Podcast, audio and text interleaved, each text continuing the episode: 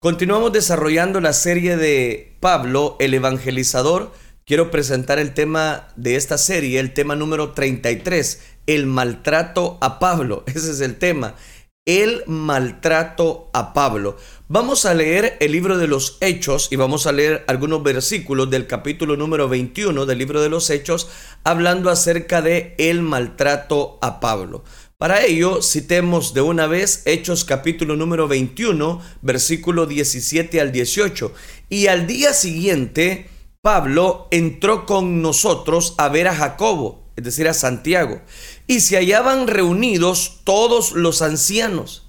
El recibimiento, los creyentes de Jerusalén recibieron a los misioneros y los hermanos, dice la escritura, versículo 18, nos recibieron con gozo. Oiga, qué interesante. Aquí encontramos un detalle que quiero puntualizar.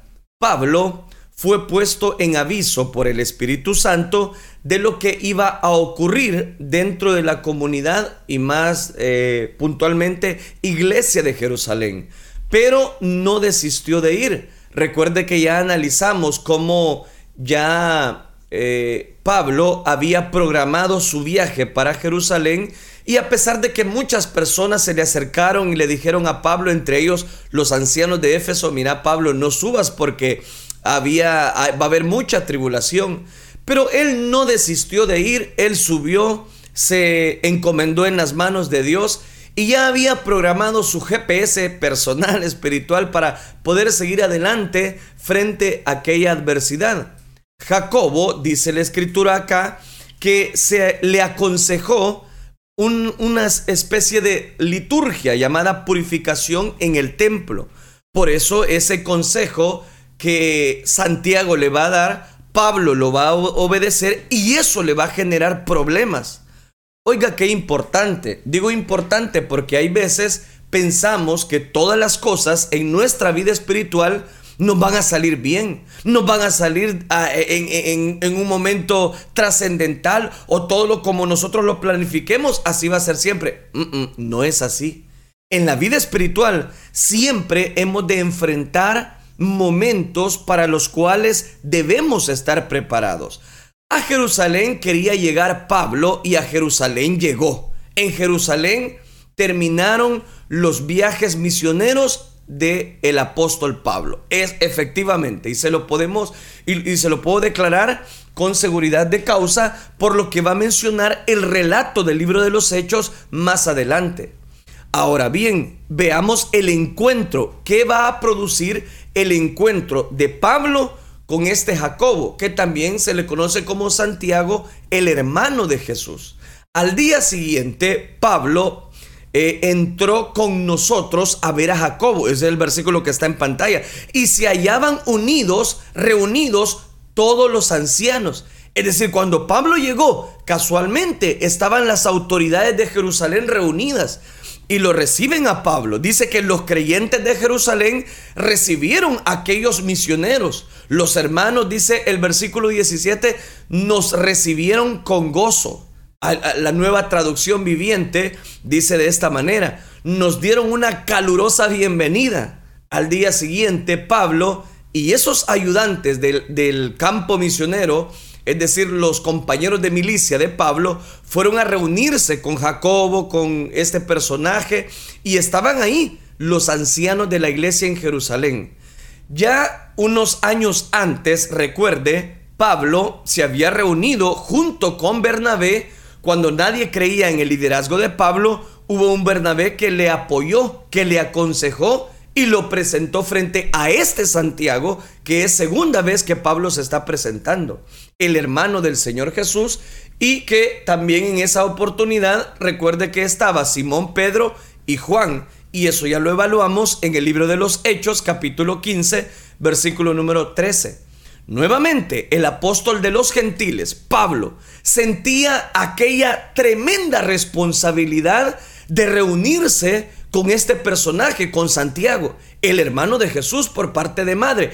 Esto demuestra el nivel de humildad que Pablo tenía. Él, Pablo, como apóstol, no estaba obligado a rendirles cuentas a ellos. No, él no estaba obligado. Es más, nadie le estaba diciendo a Pablo, Pablo, vení, presentarnos cuentas, ¿cómo estuvo tu, tu tercer viaje misionero? Nadie, nadie le estaba pidiendo cuentas, pero él tenía, voy a decirlo, una gran humildad como para llegar a las autoridades de la época y les dijo, miren, el viaje misionero estuvo de esta y de esta manera.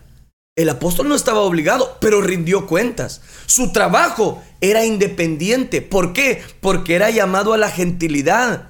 Pero como apóstol rendía cuentas al apóstol supervisor de la iglesia en Jerusalén, el cual era Santiago. No podemos ser nuestra propia autoridad, cristianito. No podemos ser nosotros nuestra propia autoridad. Debemos estar sujetos a una autoridad. El informe, veamos el informe, eso está en Hechos capítulo 21, versículo 19. Pablo contó ahí a todas las personas, a los ancianos, les contó las cosas que Dios había hecho entre los gentiles por su ministerio. Presentó un informe de su trabajo como misionero, como plantador de congregaciones. No reclamó crédito para él, sino que todo el crédito se lo, se lo dio a Dios. Pero note, Dios hizo lo que hizo a través de Pablo, el gigante del cristianismo, pero él era solo un instrumento. Para Dios era el obrador. Era aquel personaje que se, se dejaba capacitar por el Espíritu Santo. Ese es el problema hoy en día de muchos cristianos que no se dejan dar consejos, no se dejan adiestrar, no se dejan mentorear sobre todo aquellas personas que sienten que, ah, no, es que yo tengo mis seguidores y, mis seguidores eh, no pueden ver en mí una faceta de desilusión. No, Pablo era el superapóstol, era el apóstol de la gentilidad y él estaba rindiendo cuentas, aun y cuando no estaba obligado a darlas. Mire qué precioso. Nunca Nunca, hermanos, debemos sentir celos con aquellas personas que de alguna manera están sintiendo que otros están creciendo dentro de la iglesia, que otros Dios los está usando. Santiago no se miró con celos al ver todo el gran informe que traía Pablo al ver Pablo cómo les contaba, miren, y ahí en Filipos estábamos eh, eh, siendo eh, azotados, pero cantamos himnos al Señor, y ahí Dios mandó un terremoto, y aquel carcelero de Filipos se iba a matar, y nosotros le dijimos, basta, no te mates. Todo le contó Pablo a esta iglesia de Jerusalén, y entre ellos a su gran líder llamado Santiago. Nunca debemos sentir celos o envidias, mucho menos, cuando un consiervo, cuando un cristiano, cuando un miembro dentro de la congregación le está dando siempre la gloria a Dios y cuenta las maravillas que Dios hace. Digo que Dios hace, no que esa persona hace. Por eso en el libro de los Hechos, capítulo 21, versículo número 30, nos llama. Y dice que en el versículo 20 ellos fueron claros.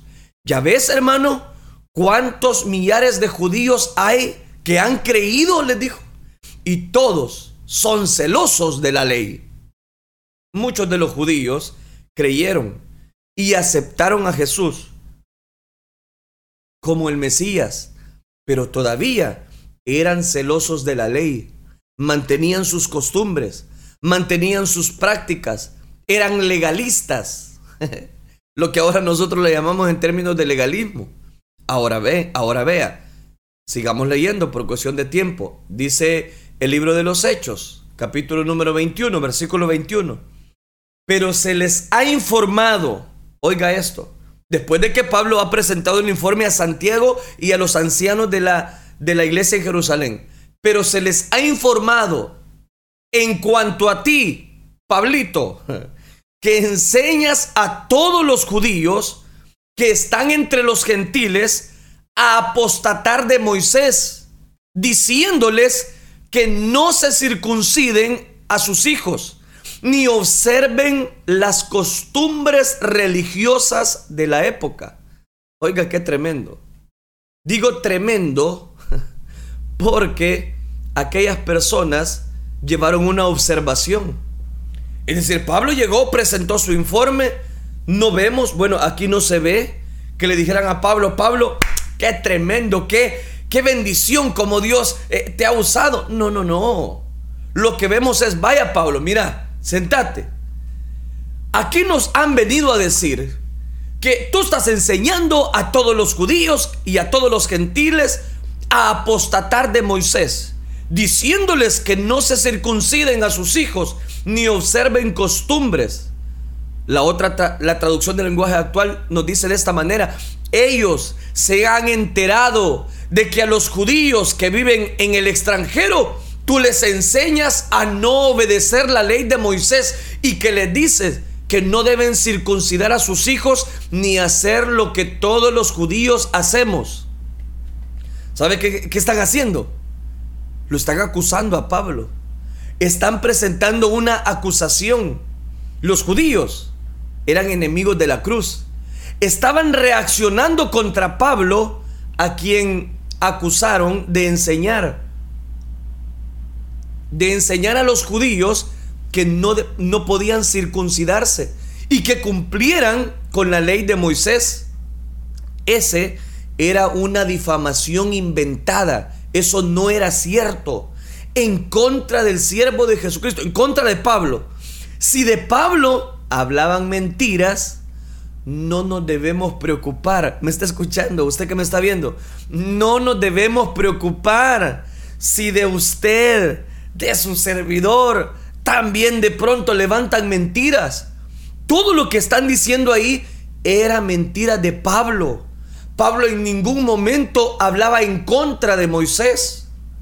Dice, Dios los bendecirá a ustedes cuando por causa mía la gente los maltrate y diga mentiras. Aquí voy a citar lo que dice Mateo capítulo 5, versículo 11 y 12. Jesús dijo, Dios les va a bendecir cuando por causa mía la gente los maltrate, les diga mentiras contra ustedes, alégrense, pónganse contentos porque van a recibir un gran premio en el cielo.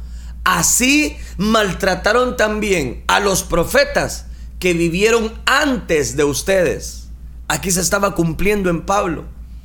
Lo que le están haciendo a Pablo, hermano, no era, no era lo que realmente debían hacerle. ¿Por qué? Porque eso era mentira. Pablo predicaba a Cristo como el único camino de salvación. Pero había cuatro judíos que tenían que cumplir voto y eso fue lo que le aconsejaron. Note que Santiago está con los ancianos y está recibiendo el respaldo de ellos.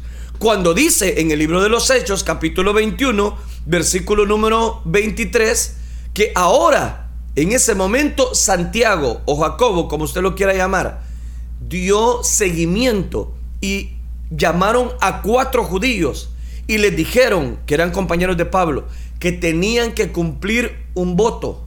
Jacobo pensando que podía ayudar a Pablo como autoridad ante, ante aquellos detractores que, que vinieron a dar ese informe de Pablo antes que Pablo diera el suyo. Le sugirió entonces Santiago le dio una sugerencia y le sugirió que se purificara con ellos y que pagara con ellos el voto de rasurarse la cabeza. Así los judíos se convencerían de que Pablo guardaba la ley. Eso es lo que está diciendo Hechos capítulo 21 versículo 24. Pero note, aquí hay un recordatorio. La postura tomada en este concilio de Jerusalén de lo que se les prohibía específicamente a los gentiles, se mantendría igual. En cuanto a los creyentes, oiga esto, gentiles, ellos deben hacer lo que ya les dijimos que hagan en una carta. Esa carta era la que Pedro había mandado en la, en la visita que Pablo se reunió frente al concilio de Jerusalén. Abstenerse de comer alimentos ofrecidos a ídolos y aquí lo va a mencionar nuevamente Hechos capítulo 21 versículo 25. Deme tiempo para explicarle bien este contexto. De consumir sangre. No debían comer alimentos eh, de animales estrangulados y de, la, y de inmoralidad sexual. Todo eso decía la carta. Pero note, Pablo entendió, entendió que al gentil convertido en discípulo de Jesucristo no se le podía obligar a que se hiciera judío. Pero el judío convertido a Jesucristo seguiría siendo judío. Oiga, Pablo está respetando, está dando continuidad a todo lo que le están imponiendo. Y recuerde algo, no era que él estaba obligado a llevar el informe, no. Recuerde que a estas alturas Pablo ya tenía un ministerio independiente. Es decir, Dios le había comisionado, le había hablado literalmente que él presentara el Evangelio ante los gentiles. Pero ahora vemos un detalle extraordinario. Que Pablo presente el informe, que Pablo se está sujetando, que obedece a Santiago y le dice, mira, vamos a tomar la postura y el concilio dice de esta manera, que tú te identifiques con, los con las, esas cuatro personas y para que ellos tomen control y, tú te puedas rapar la cabeza. No voy a explicar mucho el, detalle este del, del tema de obedecer, voy a decirlo, a las leyes o a los ofrecimientos judíos. Pablo tampoco, solo voy a resumir esto, Pablo tampoco estaba en la obligación. Le voy a explicar por qué. Porque Pablo estaba predicando un mensaje para arrepentimiento, para búsqueda a Dios. Él no buscaba lo suyo, pero tampoco negaba, voy a decirlo, lo que Dios había hecho en él. Entonces dice el versículo número 26 específicamente, aún, el versículo número 11 y 12 para ubicarnos mejor en este detalle que quiero mostrarle. Dice, Dios les bendecirá a ustedes cuando por causa mía, dice Mateo, ahí los van a, los van a bendecir. Ese es el versículo que ya cité. Ahora vea este, versículo 35. Al llegar a las gradas, aconteció que era llevado en peso por los soldados a causa de la violencia de la multitud, porque la muchedumbre del pueblo venía detrás gritando, muera, muera. ¿Sabe qué querían ante tal alboroto? Y estamos hablando del mismo, del mismo pasaje. Lo que querían era que Pablo lo mataran. Eso es lo que quieren. Pablo entendió, entendió cada de, de estos elementos. Pero esa acción que, ¿por qué estoy mencionando este versículo 35? Porque esa mención de obedecer, de purificarse, de lo que Santiago le está llamando a hacer, es decir, Santiago le dice, mira, debes de purificarte para que estas personas no hablen de ti. Debes hacerlo. Y, y ante aquel observación, porque no se lo impusieron, si vino Pablo, obedeció, se purificó con aquellos hombres. Luego entró al templo para presentar la ofrenda que correspondía a cada uno de ellos, como era la liturgia de la época, nos enseña que la institución, y este es el segundo detalle, que la institución, que la iglesia también debe ser respetada. Pero que muchas veces, aunque nosotros obedezcamos, aunque nosotros estemos dispuestos a cumplir todo lo que Dios nos permite hacer, siempre eso va a producir, bueno, no siempre, pero sí algunas veces, va a producir una desconfianza y, por qué no decirlo, hasta un alboroto entre las personas. Y eso fue lo que va a producir en este momento. En este momento, aquellos judíos procedentes de Asia, de la diáspora de afuera, que no eran de Jerusalén, casi el cumplimiento de los siete días reconocieron a Pablo. Pero dice que ellos alborotaron a la gente buscando ayuda en contra del apóstol y acusaron a Pablo diciendo, versículo 28, varones israelitas, vengan, ayuden. Este es el hombre que por todas partes enseña a todos en contra de este pueblo, en contra de la ley de Moisés y de este lugar. Y además de esto, ha metido a griegos en el templo y ha profanado este santo lugar. Oigan hermanos, amigos, usted que me está escuchando, me llama mucho la atención porque si Pablo está teniendo problemas, si Pablo en este momento lo quieren matar, era porque había obedecido a Santiago, el cual le dijo que tenía que purificarse y entrar con esos cuatro hombres que entraran precisamente al templo, lo que se llamaba templo de Jerusalén en la época. Y al salir, cuando vieron a Pablo con aquellos hombres, empezaron a gritarle, este es el que alborota, este es el que obliga a las personas a que no crean en la ley. Aquellos judíos, seamos honestos, eran personas revoltosas, molestos, provocadores, incitadores del Asia Menor. Acusaron a Pablo de varias cosas, como uno que enseñaba en contra del pueblo judío.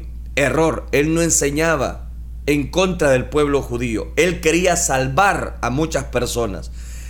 También el otro, la otra acusación era de que él de la ley y del templo judío lo habían profanado. Tampoco era verdad. A Pablo lo habían visto en ese mismo día con Trófimo. Y ahí dice el versículo 29 de Hechos 21. Lo habían visto con un tal Trófimo, un gentil de la comunidad de Éfeso. Y pensaron que como andaba con él, también entró con él al templo de Jerusalén. Pero tampoco eso era verdad. Aquí llego al punto central del mensaje que quiero dejarle. Muchas veces surgen situaciones porque alguien se ha equivocado con otra persona. Muchas percepciones se presentan equivocadas. No podemos juzgar a una persona por las apariencias. No podemos juzgar a una persona simplemente por su cascajo, por lo que nosotros podemos ver en su apariencia.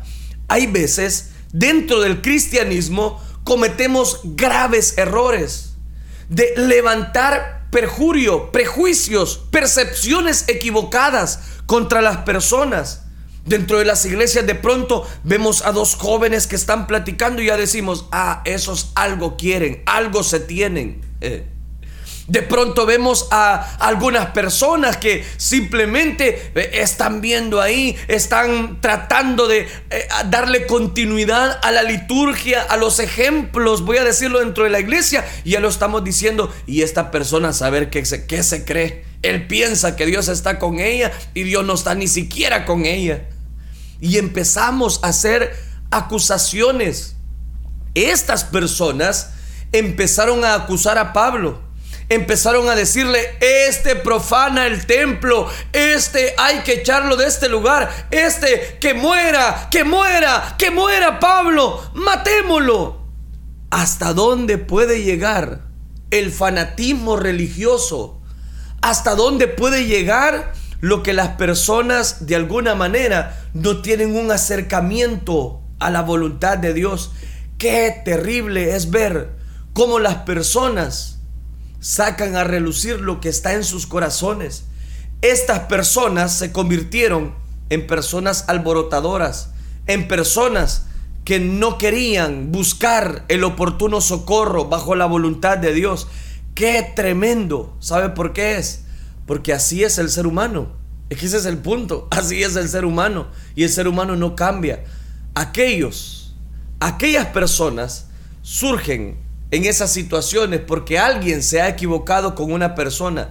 Muchas percepciones, hay veces, la mayoría de veces, resultan que son percepciones equivocadas. No podemos juzgar a una persona por las apariencias.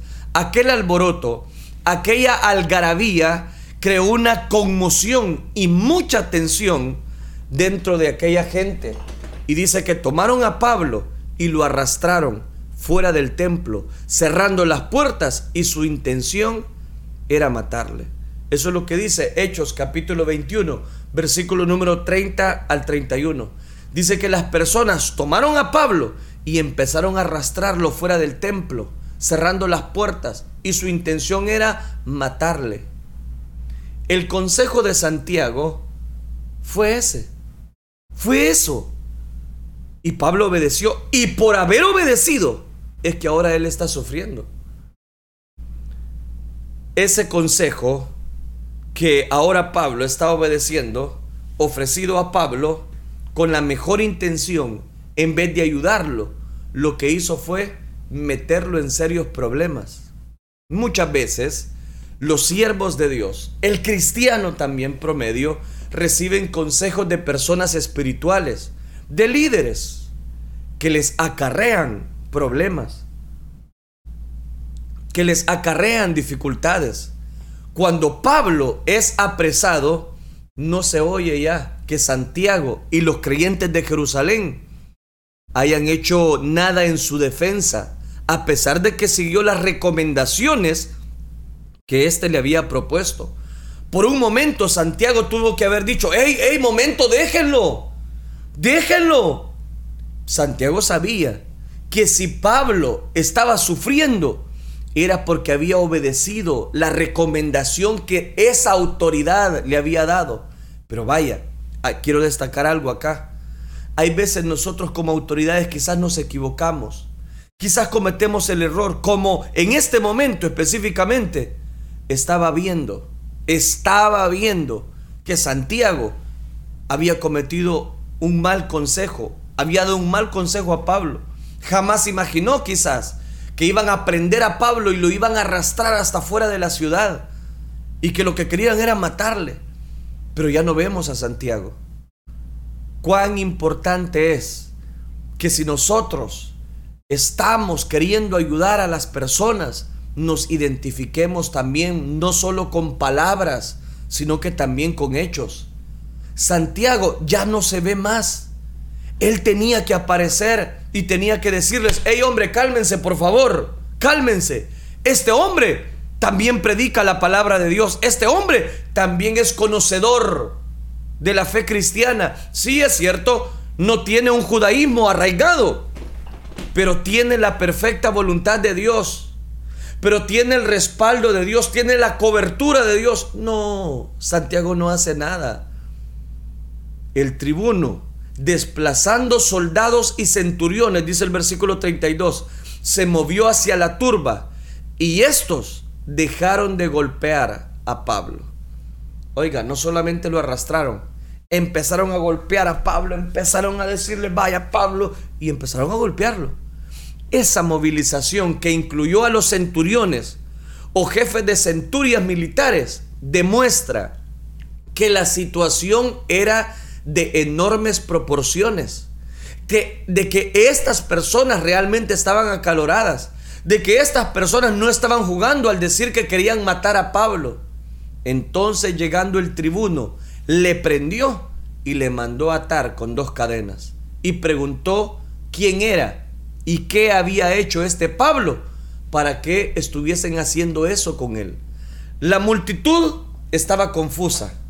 Pablo fue llevado a la fortaleza Antonia, por cierto, donde Jesucristo fue también llevado en la época de Poncio Pilato. Hechos 21:34 nos lo dice. Aquel jefe militar romano, un enemigo considerado por los mismos judíos, llamado Quiliarca, aquel jefe militar, considerado como uno de los enemigos de los judíos, ¿sabe qué? Este protegió a Pablo de su propio pueblo judío. Aquí viene la tercera enseñanza. Muchas veces somos ayudados por aquellos que no son nada nuestro, por aquellos que quizás no han estado ahí con nosotros, y que quizás del que menos esperábamos una ayuda es el que extiende su mano para ayudarnos. Dale siempre gracias a Dios por aquellos y aquellas que no tenían que ayudarte, pero que te ayudaron. Así está surgiendo un personaje, un jefe militar romano, un eh, llamado Quiliarca, que en vez de que Santiago, los ancianos de la iglesia en Jerusalén, protegieran, hicieran un salvoconducto para Pablo. No, no metieron sus manos por él. No le ayudaron. No estuvieron dispuestos a decirle a Pablo, hey Pablo, ahorita te vamos a proteger, te vamos a sacar como surgió, surgió en otros pasajes. No, no hicieron nada por él. no te sientas mal cuando nadie dentro de la iglesia quizás, quizás te ayuda, te fortalece con palabras de aliento, de agradecimiento. Y quizás la ayuda viene de la persona que tú menos esperabas. Pero no te sientas desilusionado, no te sientas triste, no te sientas que ya no, hermano, esto del cristianismo, esto es, esto es pura mentira. No, no es mentira, es la realidad del Evangelio. Es la realidad del cristianismo. No rompa filas. No termine ahí la secuencia de años de bendición. No, no. No termine de esa manera. Pablo estaba siendo golpeado, despedazado, hasta que llegó una persona que quizás ni se esperaba que brindara una ayuda, pero esa persona Dios la usó para ayudarle, porque las autoridades, Santiago y entre otros, no quisieron ayudarle. A pesar de que ellos lo metieron en ese gran problema, en esa, en esa grave discusión. Por eso le decía, muchas veces somos ayudados por aquellos que no son nada nuestro. Y del que menos esperamos es quien nos extiende la mano por eso, amados hermanos, dele gracias a Dios, porque Dios siempre va a proveer una mano amiga. Hay veces quisiéramos que eh, fuese esta mano, pero esta mano en vez de ayudarnos se hace a un lado, pero aquí está otra mano que nos va a ayudar y esta mano quizás no quiere estar y nos dijo que esta mano nos dijo, "No, yo voy a estar contigo, voy a orar por ti, voy a estar siempre contigo, vamos a crecer juntos en la vida espiritual", pero resulta que esta mano se va. Y se fueron todas las promesas. Pero de pronto siempre va a surgir una mano. Siempre va a surgir una persona que no nos va a dar la espalda. Ese es el mensajero que Dios manda a tiempo. Dice el versículo 35 y 36 del capítulo 21. Al llegar a las gradas, eso es lo que está diciendo. Al llegar a las gradas aconteció que era llevado en peso por los soldados a causa de la violencia de la multitud, porque la muchedumbre del pueblo venía detrás, venían gritando, muera, muera, que muera Pablo. Venían gritando fuerte y lo que querían era muerte para él. Entonces aquellos soldados, el tribuno, venían jalándolo, pero y ahí estaban. Y llegaron a ciertas gradas y seguían jalándolo. Esas palabras nos recuerdan aquella multitud que gritaba algo similar a nuestro Señor Jesucristo. Pilato volvió a salir del pretorio y dijo a la gente, escuchen, espérenme. Ordené que traigan a Jesús de nuevo. Yo no creo que este hombre sea culpable, mucho menos que tenga algo malo. Cuando sacaron a Jesús, dice que llevaba puesta la corona de espinas y vestía el manto rojo. Y Pilato dice, Aquí está el hombre, se los presento, aquí está. Ya pagó, ya le pusieron una corona de espinas, aquí está. Cuando los jefes de los sacerdotes y los guardias del templo vieron eso, comenzaron a gritar, clávalo, clávalo en una cruz, que muera, que muera. Pilato les dice, yo no creo que este hombre sea culpable de nada. Así que llévenselo y clávenlo en la cruz que ustedes mismos quieran. Pablo está sufriendo lo mismo. Está sufriendo injustamente. Oigan hermanos, siempre en la vida espiritual vendrán situaciones de injusticia. Quizás vendrán situaciones que muchas veces no estamos preparados, pero recuerde algo, se está cumpliendo lo que le habían dicho a Pablo. Pablo, no vayas, no vayas a Jerusalén, lo que te esperan son prisiones. Y aquella enfurecida multitud con violencia le quería poner la mano encima, lo querían ver muerto, un cuadro de desesperación y de desconcierto que experimentó aquel apóstol de los gentiles. Aquella ilusión espiritual de querer subir a Jerusalén pensando quizás en algo favorable ocurría en su ministerio, se transformó en una gran desilusión. Oiga, aquel Pablo con mucho entusiasmo subió a Jerusalén a contarle a todas las autoridades lo que Dios había hecho a través de su ministerio. Y en vez de recibirlo con honores, vaya, lo reciben a golpes. Lo reciben arrastrando. Hay veces nosotros por, por querer hacer un bien, nos salen mal las cosas. ¿Qué es lo que quería Pablo? Testificar del amor de Dios y del poder que había tenido y de la misericordia que había tenido para los gentiles. Muchos buscando su futuro se encuentran con su pasado. La vida tiene muchas sorpresas. O como lo dijo alguien ya, la vida te da sorpresas, pero también sorpresas te da la vida. Este episodio de violencia contra Pablo nos deja ver todo lo que sufrió por causa del Evangelio. Llegará a nosotros, por, por ese sufrimiento, a nosotros los gentiles, llegó el mensaje que Dios tenía trazado para bendición de cada uno de nosotros. Al terminar este pasaje o estos versículos que hemos citado, podemos recapitular tres cosas. Si nosotros sabemos que la situación se va a poner difícil, siempre debemos seguir obedeciendo a Dios. A Pablo ya le habían advertido, si subes a Jerusalén, ahí te esperan prisiones. Si subes a Jerusalén, te esperan muchos problemas, pero él subió. Segundo elemento, siempre tendremos una mano amiga que Dios va a poner en el camino para sostener nuestros corazones. Tercera enseñanza, a pesar de que Pablo había obedecido a una autoridad de su época, eso le generó problemas, conflictos, a tal punto de que vemos ahora un Pablo que está sufriendo y hasta que lo quieren matar. Siempre vamos a tener quizás sufrimientos, desilusiones, pero usted tiene que seguir adelante. Usted tiene que seguir adelante, pese lo que pese, cueste lo que cueste. Yo le invito en el amor de Dios, sigamos luchando. De pronto vemos que un familiar se nos está quedando, se nos está quedando y Dios lo está reclamando desde el cielo y se lo lleva a su presencia.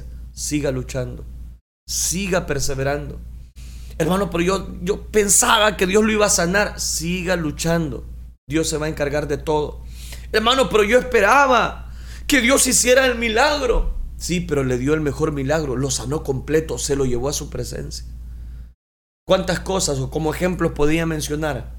Pero los ejemplos ya mencionados pueden hacernos reflexionar y en decir que Dios nunca nos va a dejar solos, que Dios nunca nos va a desamparar. Y aunque las cosas muchas veces no se nos den, él nos va a sacar adelante. Él siempre va a proveer una persona que sí nos va a ayudar. Aunque los cristianos, vaya, se lo voy a poner más claro, pues.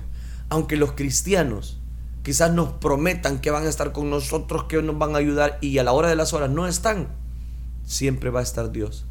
Siempre va a estar la mano poderosa de nuestro Dios para sostener nuestras vidas. Y mirar el blanco perfecto, que es Cristo Jesús, es mi objetivo a través de esta temática. Oremos al Señor. Padre nuestro que estás en los cielos. Señor, gracias te damos por tu infinita misericordia. Gracias Padre Celestial porque tú has sido bueno con nosotros al darnos vida y vida en abundancia. Gracias porque tú Señor nos has guardado. Gracias porque tú Señor has sido bueno con nosotros. Gracias porque tú Señor, tu vara y tu callado nos infunden aliento. Gracias Padre Celestial Gracias Cristo Jesús, gracias por esta temática que hemos desarrollado. Gracias Padre Celestial, a ti sea toda la gloria, a ti sea todo el honor. Gracias por aquellas personas que han estado escuchando, Señor, verdaderamente esta reflexión de tu palabra.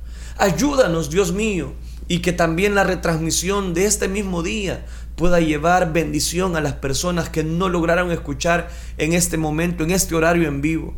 Gracias te damos, Dios mío, a ti sea toda la gloria, a ti sea todo el honor. La alabanza es solo para ti. Gracias Cristo Jesús. Gracias por lo que nos sintonizan a través de nuestro canal en YouTube, a través de la red social de Twitter. Gracias Cristo Jesús. La gloria y la honra te la damos solo a ti, Señor. Amén, Señor. Y amén.